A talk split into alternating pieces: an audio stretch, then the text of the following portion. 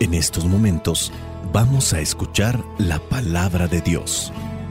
Dispón tu corazón para que el mensaje llegue hasta lo más profundo de tu ser.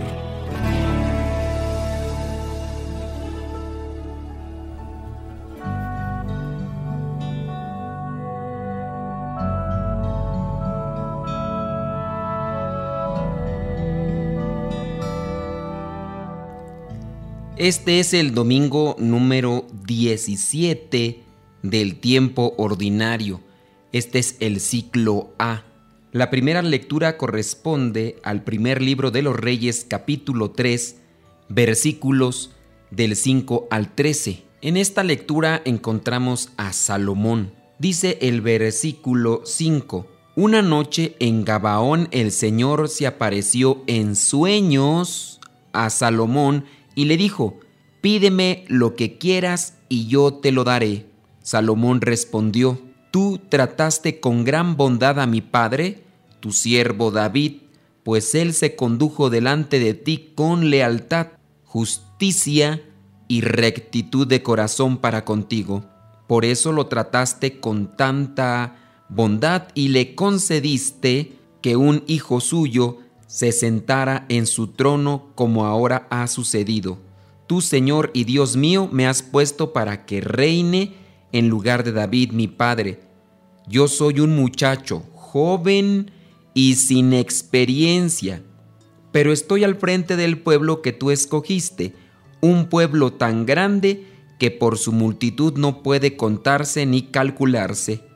Dame, pues, un corazón atento para gobernar a tu pueblo y para distinguir entre lo bueno y lo malo, porque ¿quién es capaz de gobernar a este pueblo tuyo tan numeroso? Al Señor le agradó que Salomón le hiciera tal petición y le dijo, porque me has pedido esto y no una larga vida, ni riquezas, ni la muerte de tus enemigos, sino inteligencia para saber oír y gobernar.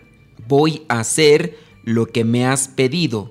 Yo te concedo sabiduría e inteligencia como nadie las ha tenido antes que tú, ni las tendrá después de ti. Además te doy riquezas y esplendor, cosas que tú no pediste de modo que en toda tu vida no haya otro rey como tú. Palabra de Dios, te alabamos Señor.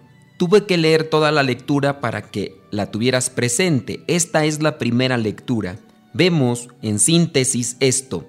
A Salomón se le aparece Dios en sueños. Dios le dice, pídeme lo que quieras.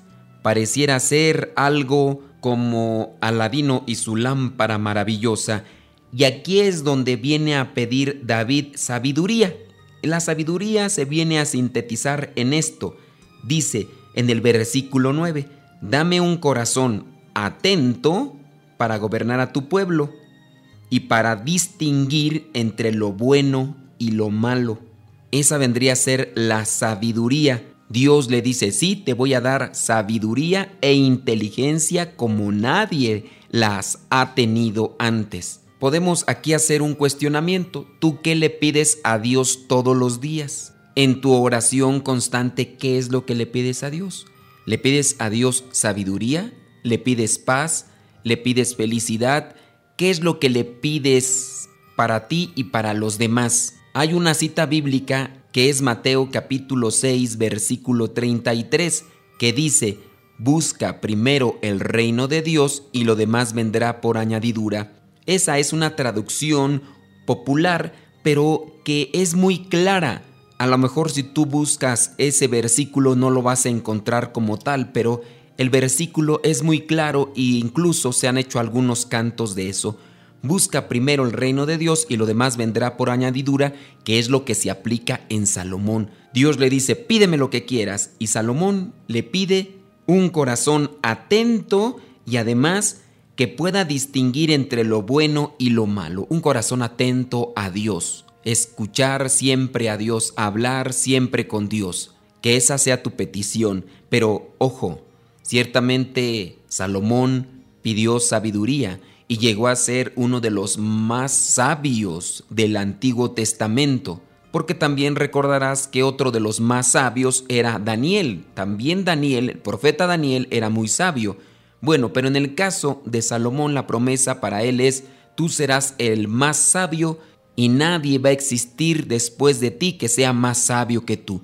Ciertamente la sabiduría ahí estaba, el problema fue que en cierto momento no la llevó a la práctica. No importa que tengas poquita sabiduría, lo importante es que llevemos a la práctica esa sabiduría.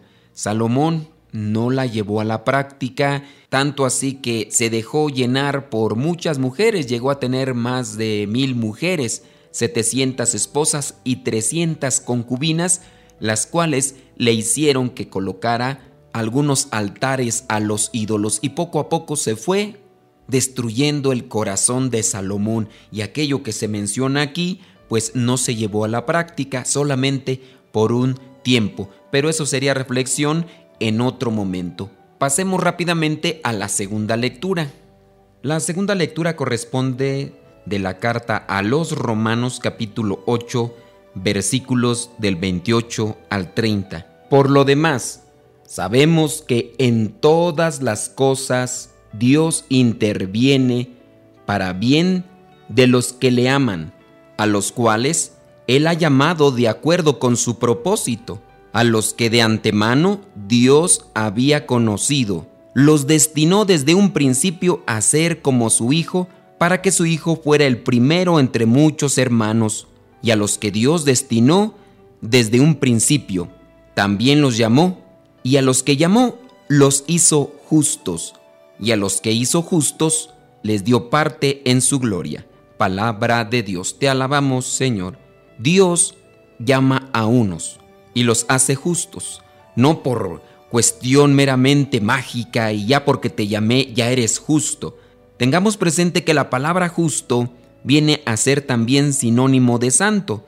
Dios te llama para que seas santo y a los que hace santos les da parte en su gloria. Así podríamos cambiar los sinónimos en estos adjetivos, justo y santo, y se pueden comprender mejor. Dios te ha llamado, te está llamando. Si estás escuchando el día de hoy esta reflexión es porque Dios te está haciendo un llamado y quiere que seas santo. Por eso tienes que esforzarte en vivir lo que Dios te pide ahí donde estás, en tu trabajo, en tu escuela, con tu familia. Ahora, vayámonos a lo que es el versículo 28 que es interesante.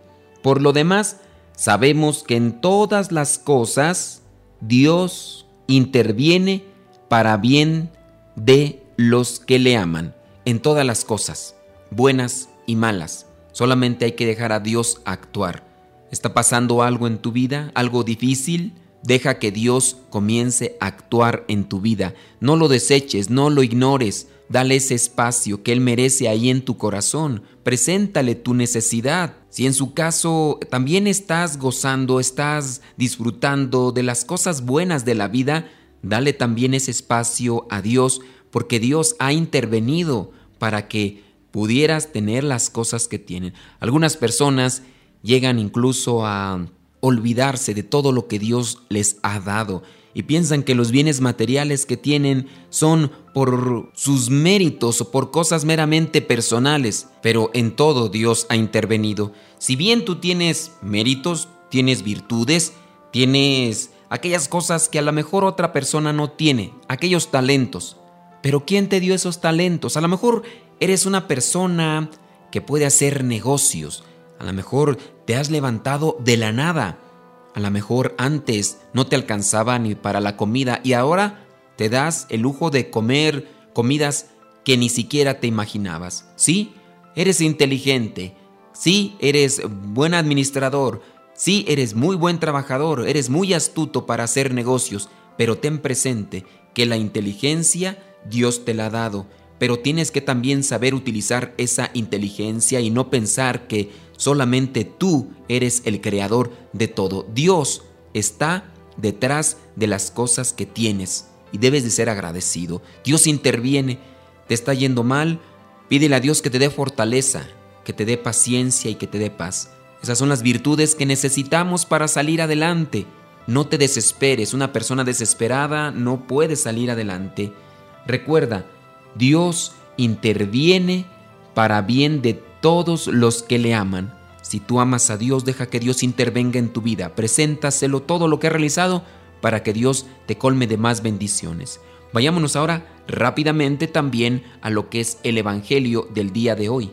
El Evangelio corresponde a Mateo capítulo 13, versículos del 44 al 52. Sé que el Evangelio del día de hoy es un tanto largo, por eso voy a omitir la proclamación, pero voy a tomar aquellos elementos que quiero reflexionar. En su caso, veamos el versículo 44, que es una parábola. En un solo versículo se encuentra una parábola. Después viene el versículo 45 y 46 que conforman otra parábola. Después vendrán del 47 al 50 y serán otra parábola.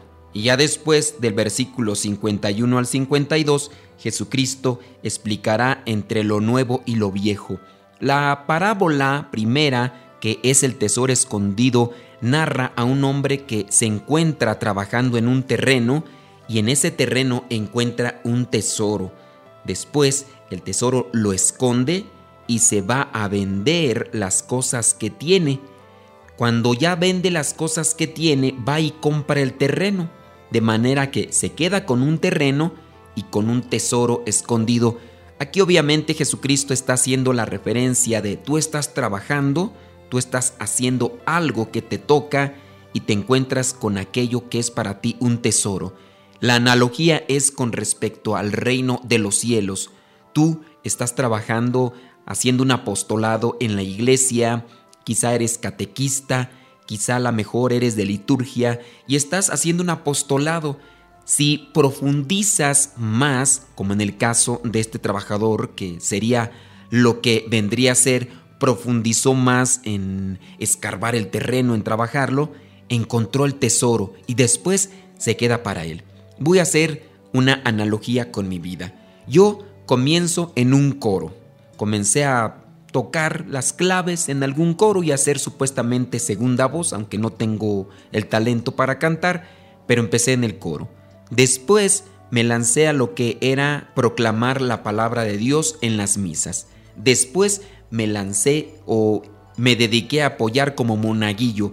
Obviamente en la medida en que yo realizaba estas cosas, también estaba tomando un curso de Biblia yo me acercaba a la iglesia por salir de alguna situación que no me gustaba, pero en la iglesia encontré aquello que me daba paz, que me hacía sentir feliz y poco a poco comencé a encontrarme con más tesoros. Obviamente el tesoro más grande es Jesucristo.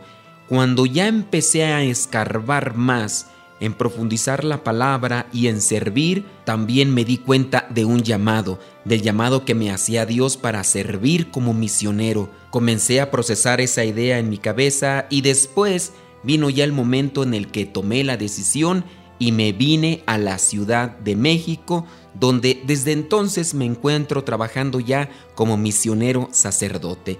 Yo Trabajé en el terreno, así como a lo mejor muchos están trabajando y me están escuchando ahorita. O a lo mejor tú eres de los que no se han arriesgado a comprometerse en el servicio de la iglesia. Pero si lo haces, puedes encontrarte un tesoro, un tesoro que Dios tiene especialmente para ti. La parábola de la perla está en el versículo 45 y 46. Ahí también Jesucristo hace la analogía con lo que sería el encuentro del reino de los cielos una persona que se dedica a comprar lo que son las perlas finas, cuando encuentra una de mucho valor, sabe que ese es el momento para ir y vender lo que tiene y comprar aquella perla de mucho valor. Así igual con el reino de los cielos, a semejanza de aquel que encuentra el tesoro en aquel lugar donde está trabajando. Después viene la parábola de la red. En esta parábola se nos narra lo que viene a suceder con aquellos pescadores cuando echan la red. Sacan la red y empiezan a escoger los pescados. Los que son buenos los van apartando, pero los que no los van tirando, dice ahí la parábola. Y así, dice, sucederá al final del mundo. Saldrán los ángeles para separar a los malos de los buenos y echarán a los malos en el horno del fuego, es decir, en el infierno. Y ahí dice vendrá el llanto y la desesperación. Ya en lo que sería el versículo 51 y 52, Jesús les pregunta, ¿Entienden ustedes todo esto? Ellos les responden que sí, pero Jesucristo vendrá a rematar con lo que es el versículo 52, que vendría para hacer una reflexión. Dice, cuando un maestro de la ley se instruye acerca del reino de los cielos, se parece al dueño de una casa, que de lo que tiene guardado sabe sacar cosas nuevas y cosas viejas. Aquí tendríamos que profundizar más sobre eso, pero el tiempo ya no nos alcanza. Instruir acerca del reino de los cielos, sacar aquellas cosas que ya conocemos, pero también ir renovándonos en lo que es la instrucción, para así buscar más el reino de los cielos, enamorarnos más de Él, para también saber si en verdad estamos nosotros con lo que es el verdadero tesoro para nosotros, que tendría que ser Dios, tendría que ser Jesucristo, y que incluso podríamos conectarlo con la primera lectura. Salomón pidió a Dios sabiduría, rectitud de corazón, que nosotros busquemos el tesoro más grande para nuestras vidas, aquel tesoro que nos va a dar dicha en esta vida y después de esta. Que el Espíritu Santo nos ayude para realmente iluminar nuestras vidas, nuestra mente y que podamos escoger lo mejor. La bendición de Dios Todopoderoso, Padre, Hijo y Espíritu Santo, descienda sobre ustedes y les acompañe siempre. Soy el Padre Modesto Lule de los misioneros servidores de la palabra. Antes de decirles, vayamos a vivir el Evangelio, quiero decirles que pasen un muy feliz día, disfruten de la vida, disfruten de la familia y si ustedes quieren escuchar y ver algunas de las predicaciones que a veces son más de una hora que tenemos en nuestro canal de YouTube, pueden buscarlo como Modesto Lule. Pueden ponerle así arroba Modesto Lule en YouTube para que se vayan directamente al canal. Los sermones que damos en la misa en vivo también los grabamos y los estamos subiendo a otro canal de YouTube que se llama Sermones Bíblicos Católicos. Por si ustedes quieren también seguir ese canal y escuchar las explicaciones de los evangelios, pero en vivo. Y ya si ustedes quieren saber qué es lo que hacemos en nuestra vida misionera, tenemos un canal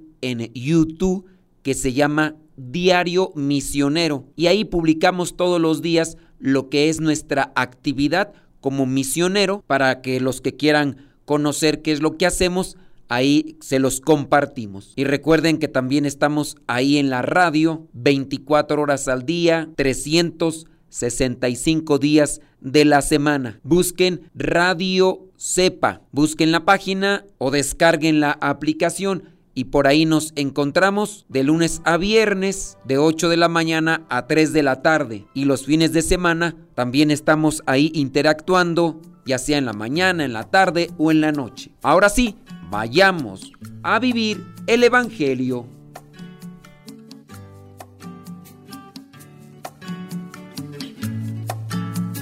Lámpara es tu palabra para mis pasos luz en mi sendero. Lámpara tu palabra para mis pasos, luz en mi sendero. Luz, tu palabra es la luz. Luz, tu palabra es la luz. Yo guardaré tus justos mandamientos Señor, dame vida según tu promesa. Lámpara es tu palabra para mis pasos, luz en mi sendero. Lámpara es tu palabra para mis pasos, luz en mi sendero. Luz, tu palabra es la luz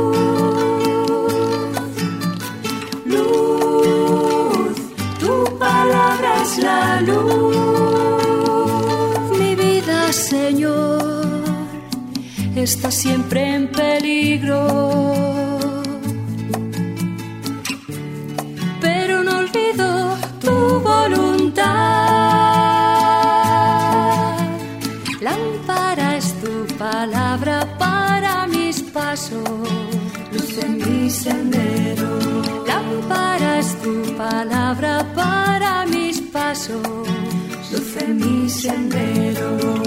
Luz, tu palabra es la luz. Luz, tu palabra es la luz. Inclino mi corazón. El canto que acabas de escuchar se llama Lámpara es tu palabra. Lo interpreta Ain Karem. Y también te invitamos para que visites en YouTube un canal donde guardamos nuestros programas de radio. El canal en YouTube donde están nuestros programas de radio se llama Modesto Radio. También lo puedes buscar en Spotify, en iTunes, en Google Podcast. Modesto Radio, el canal de YouTube. Esta otra canción se llama Gotita de Sabiduría. La interpreta Roberto León.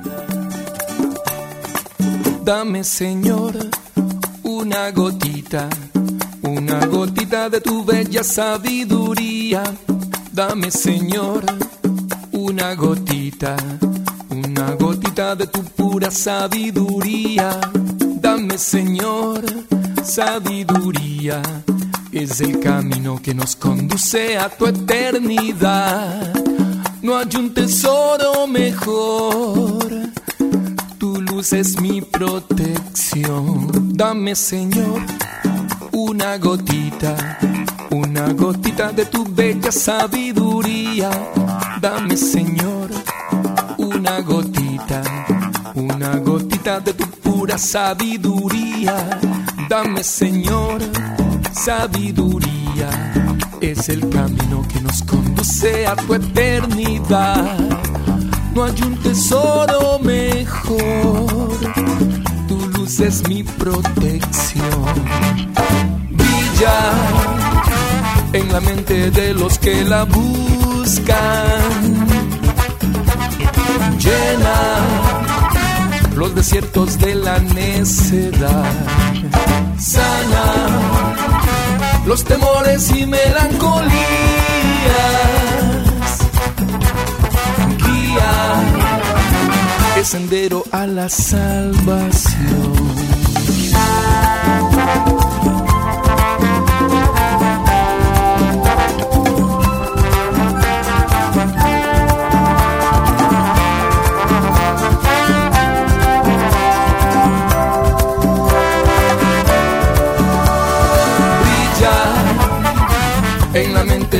Los que la buscan. Llena los desiertos de la necedad, sana los temores y melancolías, guía el sendero a la salvación.